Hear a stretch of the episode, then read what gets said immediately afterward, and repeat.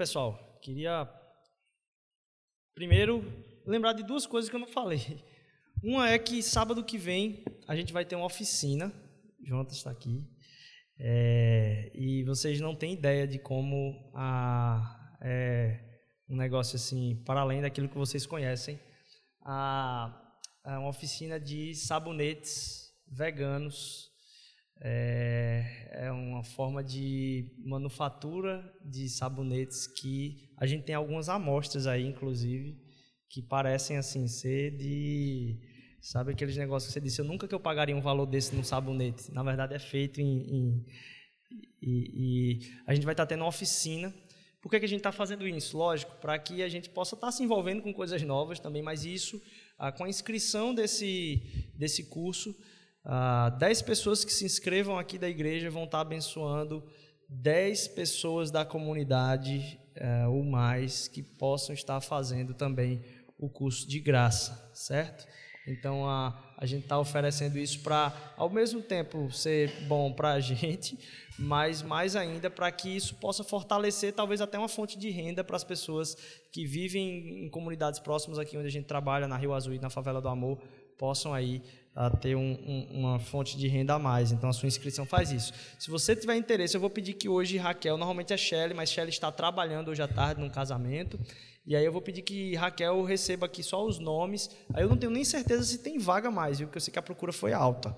Então, ah, mas aí você passa o nome para Raquel. Se não tiver vaga, ela vai deixar você na lista de espera. Durante a semana, se tiver alguma alteração, ah, você pode ah, ficar na espreita aí.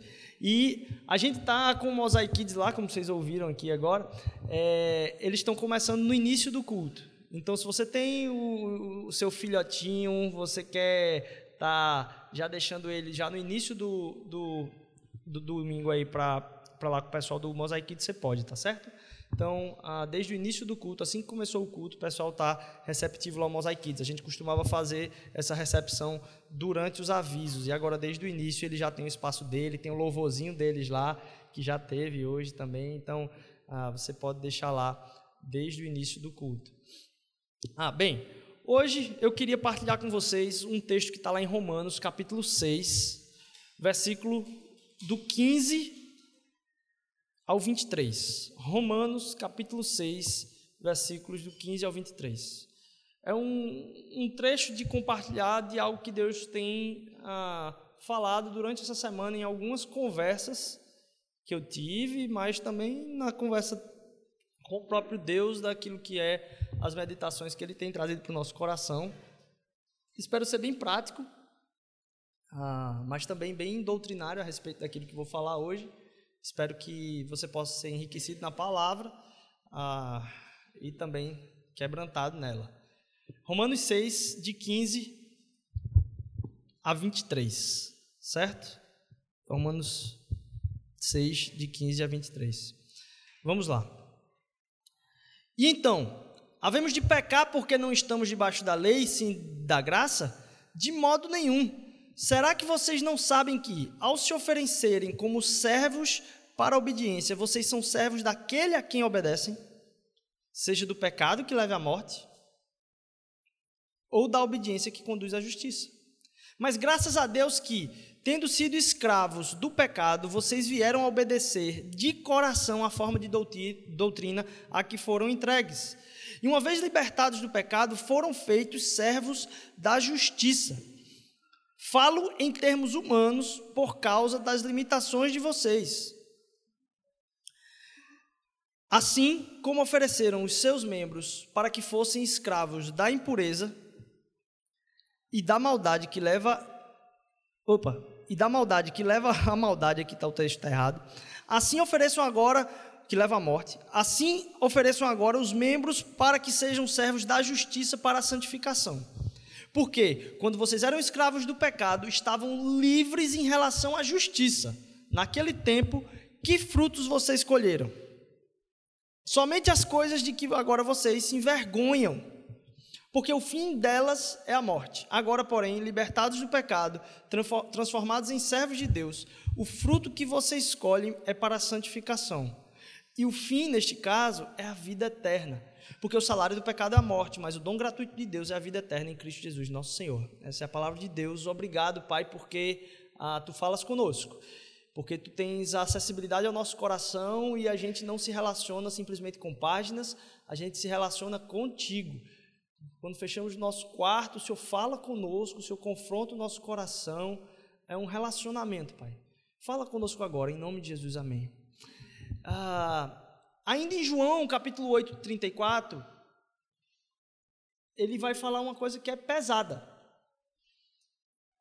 Aqui ele diz que você usa, se utiliza do seu corpo como membros, quer dizer, instrumentos de serviço a um senhor. Instrumentos de serviço a alguém que é um senhor. E senhor aqui ele está lidando com uma, uma fala referente à escravidão.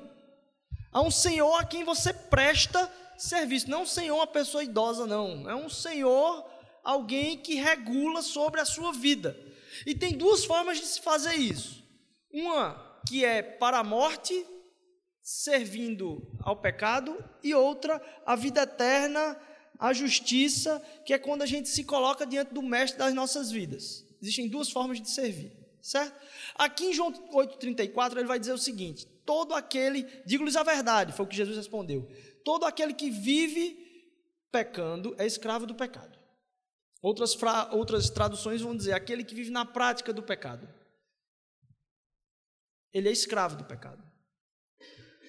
Associação nossa com a prática pecaminosa, ela é tratada em termos de senhorio. E aí, sobre, sobre isso, eu estava ah, vendo um, um, livro muito badalado que saiu agora sobre escravidão do Laurentino Gomes, uma pesquisa extensiva, assim, muito ah, ah, profunda, né? E como é uma realidade ah, que destruiu a humanidade e ainda destrói em muitos lugares do mundo. E aí uma frase do Laurentino Gomes, essa, essa, acho que foi essa semana ou semana passada que eu vi, ele comentando numa entrevista, ele respondeu assim em entrevista: Onde houve ser humano, houve escravidão. Onde houve ser humano, houve escravidão. Quer dizer, a nossa natureza da relação que a gente tem uns com os outros acaba sendo uma natureza maléfica. A palavra de Deus vai dizer que essa nossa natureza maléfica de querer regular a vida dos outros em prol de benefícios e lucros para a nossa, isso também é verdade a respeito de uma realidade espiritual, de como a gente se relaciona com a nossa própria vida. A gente se relaciona com a nossa própria vida prestando serviço de escravidão a ou o pecado que leva à morte, ou a Jesus Cristo que nos leva para a vida. Como é que a gente pode ah, pensar a respeito disso? O que, o que vai ser levantado aqui é, poxa, como é que eu posso acreditar nisso? O fato é que muitas vezes o que a gente imagina é que a gente leva a nossa vida sem valores definitivos, definitivos, que em momentos específicos da nossa vida, Deus nos coloca em decisões muito importantes que vão ser chaves para o rumo da nossa vida. Você pode falar isso de um ponto de vista específico, do ponto de vista financeiro, do ponto de vista, ah, apareceu aquela oportunidade ali. Mas o que acontece na real mesmo é aquilo que a gente já estudou na série de hábitos aqui é que uma vida constante vai fazer com que em algum momento algumas coisas vão acontecendo para nós. Uma vida constante de depósito em estudo, em algum momento vai desembocar em uma grande oportunidade de você poder falar a respeito daquilo que você estuda e não ficar aquilo trancafiado, seja isso um emprego, seja isso uma oportunidade de, sei lá, um, um, uma tutoria, uma mentoria, um, uma oportunidade de ensinar, não sei. Mas a questão é quando a gente coloca assim, em constância a se submeter a algum processo, aquilo vai sendo formado em nós. E o que eu quero falar aqui é que, assim, às vezes a gente pensa que tanto as oportunidades para a nossa vida são chave, como também a destruição na nossa vida é uma coisa que acontece chave e eu tomei uma decisão que foi destrutiva para a minha vida. E a gente já comentou aqui que aquela frase que a gente usa para a pessoa em relação à sua vida espiritual, a gente usa o termo queda, ele não é muito preciso. Porque normalmente o que acontece não é um, um tropeço e um baque. Normalmente o que acontece não é um caminhar simplesmente em uma altura grande e você levar uma queda. O que acontece, na verdade, é alguém que vai entrando dentro da água e quando se percebe com a água entrando na boca, já tendo passado do pescoço, fala que levou uma queda. Quando, na verdade, foram pequenos passos que as mantiveram numa direção que, em determinado momento, fizeram com que ela se tornasse perceptível do quão longe ela foi naquilo. Ela caiu, na verdade, ela foi longe. E cada passo vai fazendo com que a gente vá mais longe. Um trabalhador para o seu senhor, e aqui é bom a gente fazer uma pausa. Eu falei de Laurentino Gomes, do livro de escravidão, toda essa questão é, horrível que aconteceu no Brasil e nos países do lado de cá, do Atlântico, principalmente, em, em, em muita massa. É, a gente tem a ideia de escravidão, que é aquela dos navios que vinham trazendo os escravos para trabalhar com chicote aqui, e quando a gente lê na palavra a respeito de senhor e escravo, a gente precisa entender que isso foi uma relação de negócio da história da humanidade. Mas que aqui na Bíblia se configurava, nesse momento específico do contexto histórico, ah, lógico, podia ter isso, mas o mais comum era: eu tinha uma dívida com alguém e eu não podia pagar. Eu me oferecia, eu oferecia parte da minha vida como serviço aquela pessoa, prestar-me a, a ela ser o meu senhor e eu servi-la como forma de pagamento aquilo ao que eu estava devendo. Então haveria muita gente trabalhando na casa umas das outras como forma de serviço escravo para um senhor. E um escravo, um servo, quando vai tratar com seu senhor, o senhor diz: Rapaz, eu quero que bote a mesa de sete horas da noite. Pessoa não chega perto das sete e vai dizer assim: Rapaz, sete horas tem jogo, acho que eu vou botar a mesa de nove horas da noite. Não vai funcionar, porque não é assim que se coloca a relação entre escravo e senhor. Agora a palavra diz aqui: você está servindo a alguém. Ou você está servindo ao pecado, e aquilo que regula o pecado sobre a sua vida, ou você está entregando o seu corpo em serviço como um membro de oferta instrumento a Jesus. O fato é, como as decisões grandes da vida da gente, a gente acha que acontecem coisas mirabolantes, é, e a gente falou aqui que as decisões pequenas é que fazem a, a maior diferença. É isso que acontece. A gente toma micro decisões a respeito do pecado e liberar-se do jugo de servir ao nosso grande Senhor e Salvador Cristo Jesus, de sair debaixo do senhorio de Jesus Cristo em pequenas áreas da vida da gente, achando que a gente vai estar num intervalo que existe entre servir ao senhorio de Cristo e o senhorio do pecado. Só que esse intervalo não existe. Esse intervalo não existe. Quando a gente faz concessões a respeito da nossa vida e da nossa entrega de vida, a gente está, sem nem perceber, sujeito e submetido à ação do próprio pecado. Ouvi um pastor falar em uma grande trajetória de aconselhamento de casais. Ele comentou o seguinte: ele disse, olha, eu nunca cheguei num dia de casamento. E aí, antes do casamento, o noivo chegou para mim assim e disse: Pastor, deixa eu te contar aqui o meu plano. Meu plano é: eu vou me afastar emocionalmente da minha esposa. Pouco a pouco, vou me afastar. E aí, depois de um tempo, eu vou começar a conversar mais com pessoas do meu trabalho, com quem eu tenho mais contato e marcar saídas com ela, para manter ambientes mais leves do que o que eu tenho em casa. Em algum momento eu vou me envolver intimamente com essa pessoa do meu trabalho, e aí, no futuro, o que eu vou fazer é jogar uma bomba dentro da minha casa. Uma bomba que vai causar um, um distúrbio profundo na vida dos meus filhos, na vida da minha esposa, onde eu vou continuar vivendo uma vida que não presta-se a caminhar de forma estrita diante da tua palavra, e aí provavelmente no futuro o que vai acontecer é eles vão perder a esperança a respeito do casamento também, e não vão ver em mim um fruto de algo que pode ser mantido compromisso e continuar. E assim, eu vou causar isso na vida deles e eles vão ter problema com família pro resto da vida deles. Esse é o meu plano a respeito do casamento. Isso nunca, mas nunca acontece. O que vai acontecendo são pequenas concessões que vão sendo feitas e que vão nos colocando cada vez mais diante do julgo do pecado e faz com que a gente fique escravo do pecado. O que João está dizendo aqui, ó, se você está na prática disso, perceba, você está sob escravidão, você não percebeu, mas existe um Senhor sobre a sua vida. E quando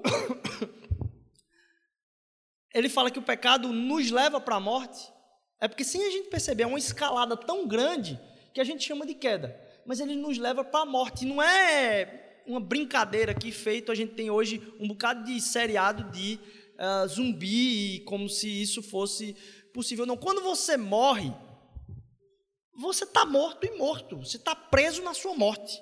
Então, quando a gente se coloca preso embaixo do pecado, quando a gente se encontra ah, presos a essa prática do pecado, o que a palavra de Deus vai dizer é: existe uma força, porque você está morto. Não é você não está zumbi, não, você está morto. O que o Evangelho vem fazer na nossa conversão é nos resgatar de uma situação de morte. É um resgate de salvação de uma condição que não muda, porque há uma prisão a respeito daquilo. E aí o que o Evangelho vem fazer é nos resgatar, nos libertar disso. O pecado nos lidera para a morte. Mas o que a palavra de Deus vai dizer é que o Evangelho nos trouxe para uma posição de liberdade dessa escravidão. Então é como se a gente estivesse caminhando com as algemas pesadas, sabe aquelas algemas de filme, de sei lá, de escravos que estavam lá no Egito, sei lá, aquelas algemas pesadas. É como se a gente andasse para cima e para baixo com essas algemas às vezes, mas essas algemas estão abertas, porque Jesus Cristo nos libertou desta escravidão. E a gente não serve mais a este Senhor, a não ser por vontade própria, que Cristo já nos resgatou. E aquilo que nos levava para a morte, hoje não tem mais poder sobre a nossa vida através da confissão e do arrependimento, a gente é colocado de volta num caminho de abraço e celebração a respeito de quebrar cadeias que vêm nos prendendo de forma terrível. E percebam o quão terrível é. Ele usa uma palavra aqui que não é culpa. Ele usa a vergonha. Naquele tempo, quais eram os frutos que vocês escolheram? Versículo 21 do que a gente leu somente as coisas de que agora vocês se envergonham. Estar sobre o jugo desta caminhada do pecado nos coloca numa situação de uma coisa que é pior do que culpa. Porque quando eu sinto a culpa, eu sei que eu errei e agora eu quero ter algum jeito de consertar. O que é que eu faço com a culpa? Eu peço perdão, tal. Mas a situação de vergonha é algo que transforma o poder que as pessoas têm de olhar para mim. Eu começo a imaginar que as pessoas. Quer dizer, na verdade, eu vou mudar a frase aqui. Eu começo a imaginar que eu sou impossível de ser amado. Eu sou impossível de ser amado. E por causa de uma vida escrava do pecado de vergonha, o que, que a gente faz a respeito de quem a gente não é? A gente cria e isso a gente já falou aqui várias vezes a respeito de mídias sociais. E a gente cria uma imagem e tenta sustentar essa imagem, porque eu não posso ser amado. Eu tenho que criar uma imagem para que eu possa ser amado. Isso vai fazendo com que eu apresente para as pessoas e me esforce para apresentar para as pessoas algo que possivelmente elas vão conseguir amar, porque eu mesmo eu sou não amável. É impossível que se chegue ao amor a respeito de quem eu sou. Então, viver na vergonha viver sob um jugo maior ainda de acusação a respeito de mim mesmo, a partir do meu próprio coração, porque eu sei o que eu fiz. E a palavra de Deus vai nos libertar de viver uma vida onde eu projeto algo para que as pessoas digam que eu posso ser amado. Então eu crio uma imagem que possa ser amada pelas pessoas.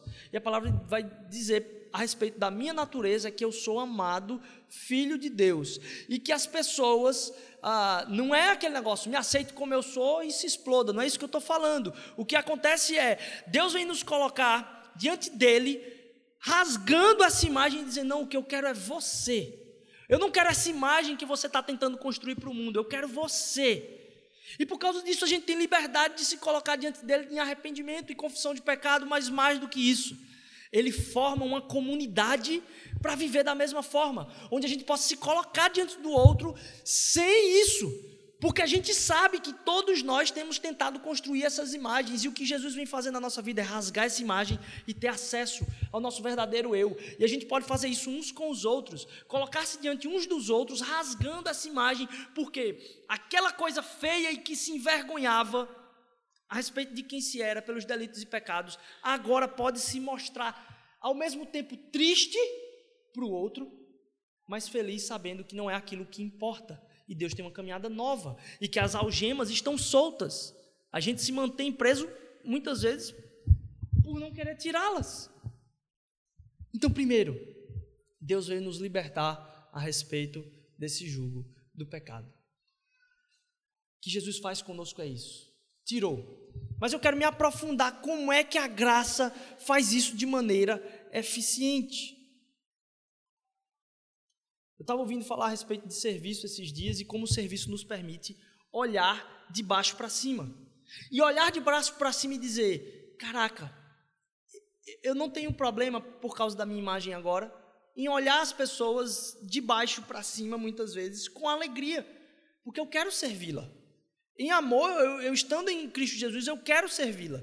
E agora que eu não sou instrumento de subserviência do pecado, eu posso ser usado para servir as pessoas através de Cristo Jesus. O meu serviço é uma entrega da minha escravidão a Jesus Cristo. A minha escravidão a Jesus Cristo faz com que diga: não, eu não quero servir isso aqui. Eu não quero servir isso aqui. Porque não existe intervalo entre os dois. Ou eu vou cada vez mais servindo os meus próprios desejos, isso vai me colocando num caminho de destruição e morte, ou eu vou servindo cada vez mais a Cristo Jesus e Ele vai me colocando num caminho de uma outra morte, a morte do meu próprio eu, para que eu tenha agora uma nova vida em Cristo Jesus. Eu vou morrendo para mim mesmo para que agora eu possa viver para o outro, porque eu só vivo para mim porque me falta. Quando eu me percebo pleno, eu não preciso mais viver para mim porque nada me falta. Agora eu posso transbordar em amor para outras pessoas. Então, essa escravidão a Cristo Jesus me liberta de achar que algo me falta.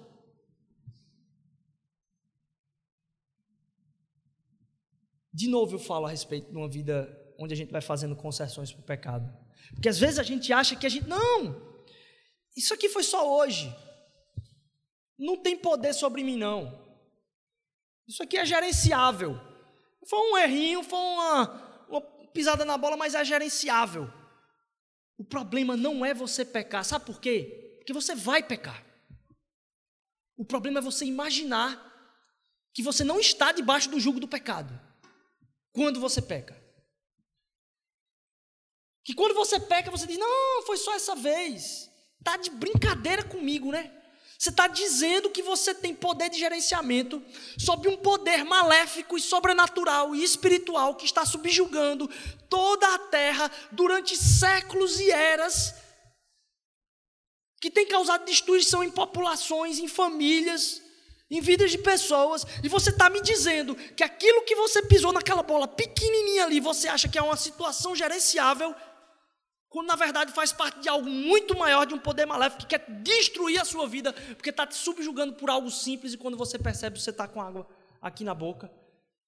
Em nome de Jesus, não admita isso como gerenciável. É um poder que quer subjugar a minha e a sua vida. O que, que a gente faz em relação a isso? Primeira coisa que me veio na cabeça é o extremismo político que a gente tem hoje. A gente tem hoje uma facilidade muito grande de ter raiva. Na verdade, o extremismo político não é o extremismo político.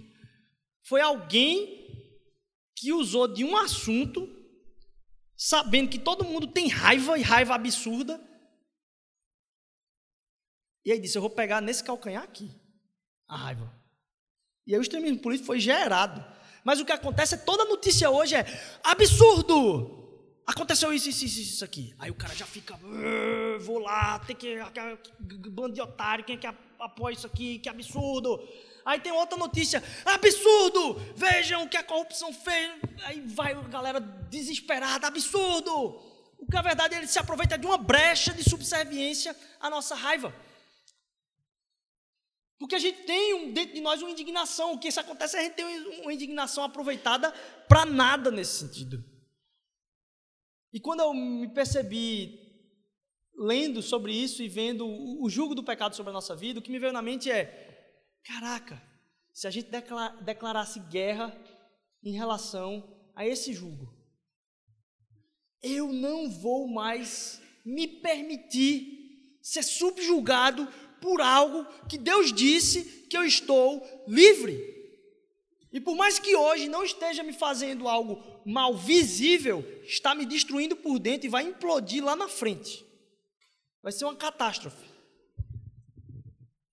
Se a gente tivesse essa gana de dizer, eu não admito, eu vou estar indignado a respeito de uma coisa que eu sei que eu estou livre e eu permaneço me colocando sobre o senhorio e subserviência do pecado que quer me escravizar.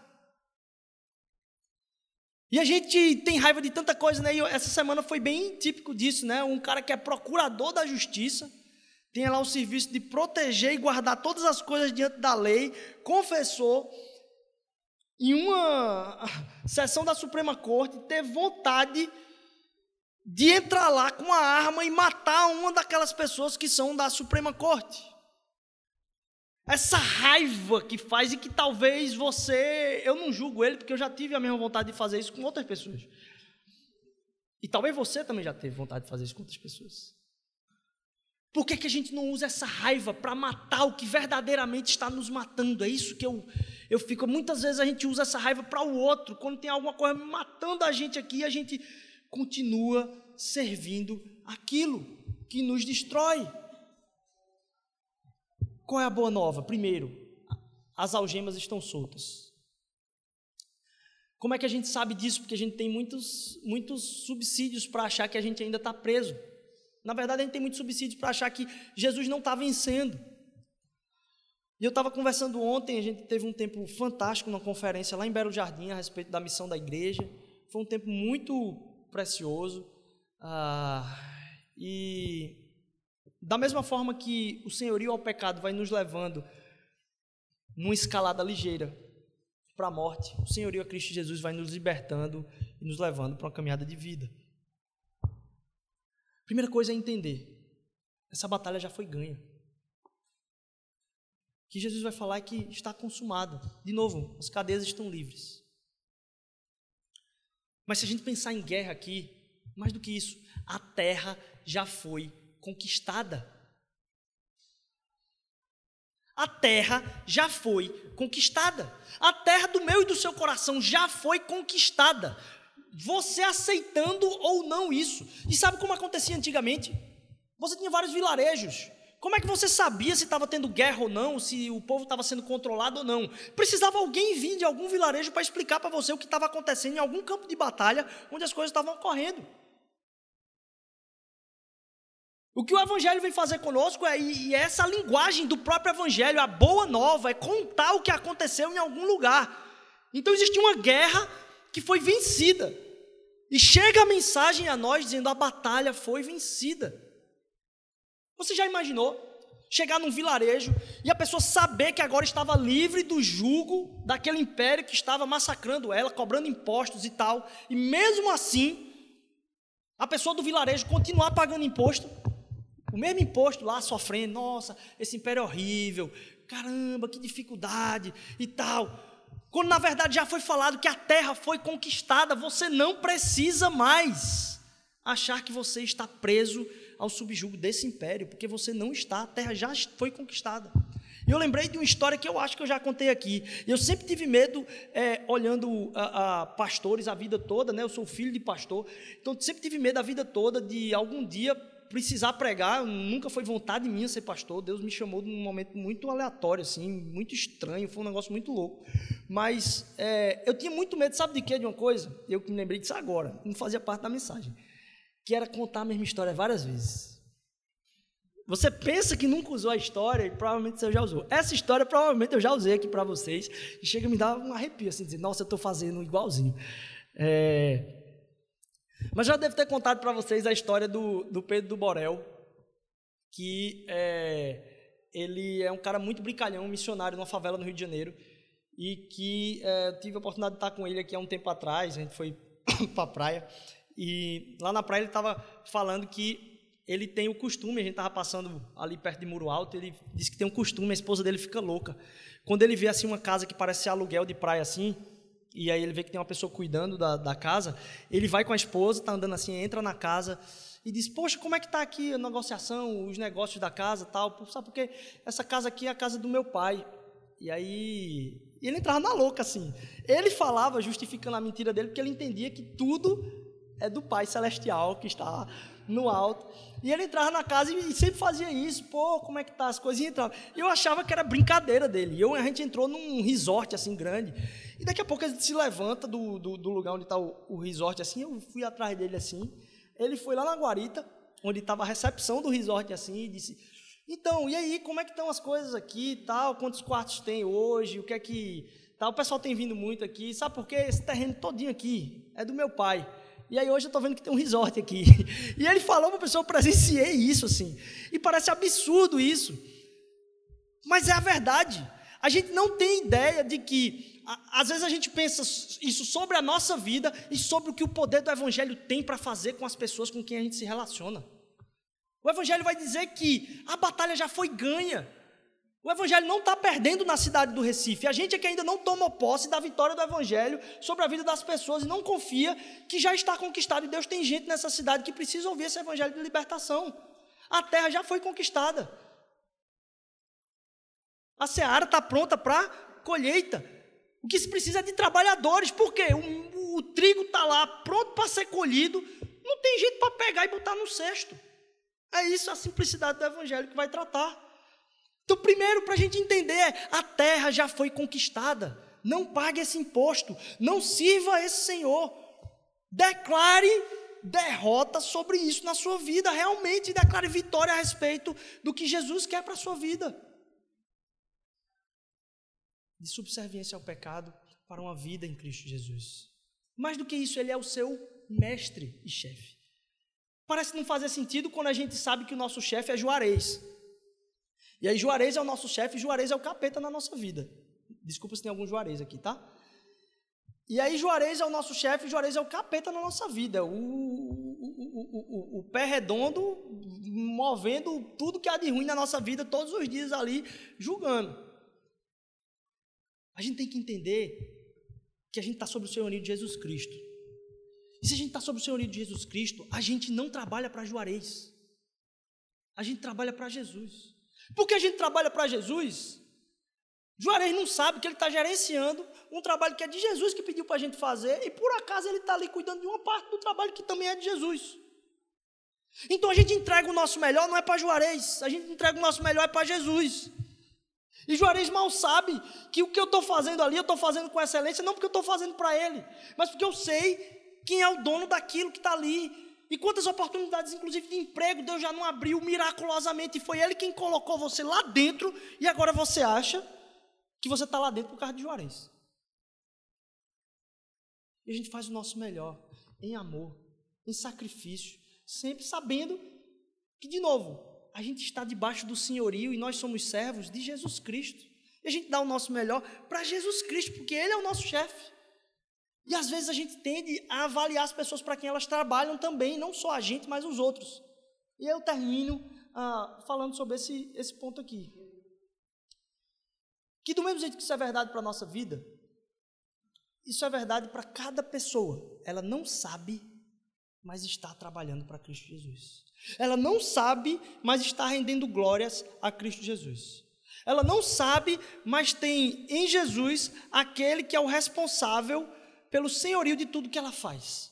E por causa disso, A gente se torna colega de trabalho para o mesmo chefe de todas as pessoas. E eu estou falando isso aqui porque muitas vezes, da mesma forma que Juarez se acha por estar numa posição que acha que está gerenciando, nós fazemos isso com outras pessoas, se estamos em cargos de lidar com a vida delas. Nós estamos ah, ah, levando isso para o nosso coração, colocando isso para dentro de si, achando que é o que a gente faz para a vida de outras pessoas. E mais do que isso, a gente menospreza pessoas que estão em locais de nos servir. Eu sou um cara muito desligado. E quantas vezes eu já não fui um Zé Mané, Zé Ruela, de não lidar da forma com que eu devia por, com pessoas que me servem. Sabe quando você está passando no drive-thru e você, a pessoa vai te atender e você está no celular? Ou então quando você está na mesa, a pessoa vem buscar o pedido e você está no celular e você fala como se a pessoa fosse qualquer um, você nem prestou atenção nela ali. Porque na verdade ela está com o objetivo ali de te servir. Pobre de você que não entende que ela está servindo ao mesmo Jesus que você serve. E se a gente tem um contato sobre o senhorio de Cristo, a primeira coisa que a gente se torna é escravo dele. E quando nos tornamos escravos dele, nós entendemos que todos nós temos igualdade de dignidade diante do Pai, o que nos coloca numa posição de extrema humildade. E o que nos faz olhar para as pessoas, principalmente que explicitamente nos servem, com um olhar muito diferenciado. Um olhar de carinho. Um olhar de tentar passar para ela, com a nossa resposta, que ela não entende que a gente está na mesma equipe, servindo o mesmo chefe, na mesma altura hierárquica. Que aqueles que nos servem, na verdade, estão sendo ministros de Cristo Jesus na nossa vida. E de forma explícita. Quantas vezes os cristãos têm dado um testemunho péssimo porque não entendem que ser servo de Cristo é se colocar numa posição de humildade e entender que Ele é o dono, primeiro, da minha própria vida. Que eu não tenho mais participação com o pecado. Que eu não tenho mais subjugo do pecado. Mas acima disso, que as pessoas estão aí para ser libertadas e entenderem a mesma coisa que eu. Que elas servem um Senhor que é dono da história que eu e você possamos hoje dar um decreto de coisas que a gente ainda costuma fechar a algema à força e se coloca debaixo daquilo ali. Quando Cristo Jesus é o Mestre. Já imaginou? Se alguém que. Eu tenho aqui que dar um testemunho a respeito da minha esposa. Minha esposa me lembra muito disso. Paloma sempre diz: Rodrigo, você tratou aquela pessoa errada. Você não prestou atenção nela. Uma pessoa que tem transtorno de déficit de atenção é pau. Mas você não prestou atenção nela. Já imaginou se a gente prestasse atenção e dissesse somente para ela assim, no momento do atendimento: Estou vendo que você está com uma afeição, está tudo bem com você. Eu poderia te abençoar hoje à noite aqui. Eu podia orar pela sua vida. Eu poderia dizer para você, Deus te abençoe. Eu queria dizer, Jesus Cristo ama a sua vida. Ele está escutando as suas orações. Ah, mas eu nem sei se a pessoa ora. A palavra de Deus vai dizer que Deus escuta o clamor do nosso sofrimento. Mesmo aqueles que acham que não sabem orar, Deus o está escutando em sofrimento. O Espírito vai ministrando ali. A gente pode ser instrumento de bênção na vida daquelas pessoas a gente pode abençoar, porque a gente foi abençoado e libertado, e agora nós somos livres, abençoadores também. Nunca vi ninguém dizer, não suporto. Quem diz, você quer que eu te abençoe? Não suporto essas pessoas. Essas pessoas que querem me abençoar, eu não suporto. É uma droga. Não dá para mim. Saia sendo abençoadores, avisando para todos os outros presos. Está todo mundo livre que Ele nos escuta, libertando cadeias. Essa é a missão do Evangelho. E que a gente saia proclamando isso para o nosso coração, mas para que a gente saia também abençoando a vida das pessoas, dizendo: Deus já te libertou. libertou. Sirva os que te servem também. Sirva os que te servem. Jesus Cristo podia assumir qualquer tipo de posição na face da terra. Mas para que a gente entendesse o que é ser um discípulo, o que é o teu caráter de Deus, ele decidiu ser o mais servo. Para que a gente entendesse que aquele que é o mais servo é o que está mais livre. Servir a Deus é bom demais. A gente entregar tempo da nossa vida a Deus é bom demais. A gente parar com a pressa do que a gente está resolvendo no nosso trabalho para dizer, meu irmão, eu espero que a sua semana, minha irmã, eu espero que a sua semana seja uma semana de trabalho de paz. Que você tenha paz essa semana. Não sei nem quem é você, que, que você tenha paz. Que a gente saia libertando como a gente é liberto. Amém? Vamos levantar, vamos terminar esse tempo com louvor celebração do que Ele fez por nós. Que Deus possa estar tá enchendo isso no nosso coração, que Deus possa estar tá ministrando isso no nosso ser. Senhor Jesus, obrigado, Senhor.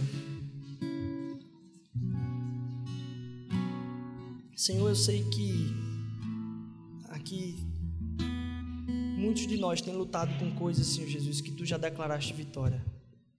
Enquanto ainda estamos com os olhos fechados, eu queria que, se alguém aqui que é nesse momento específico, entregar alguma batalha específica da vida, que levantasse a mão, eu, eu queria orar pela sua vida. Glória a Deus. Glória a Deus. Em nome de Jesus, está vencido. A cruz proclama que está consumado. Amém, amém. Glória a Deus. Pode baixar a mão. Glória a Deus. Pai, obrigado, Senhor porque a tua cruz é vitória sobre a nossa vida, Senhor Jesus. É vitória da gente achar que a gente precisa ficar te servindo, Senhor Deus, por obrigação, mas a gente serve por liberdade, Senhor. Porque não estamos mais sobre o jugo das coisas que nos destroem, mas das que nos libertam, Pai. Das que nos levam para uma vida, a vida que tu tens para nós, Senhor. Faz com que a nossa semana, Senhor Deus, seja uma semana de libertação de pessoas, Pai. Que a gente possa ser abençoador da vida das pessoas, Senhor Jesus.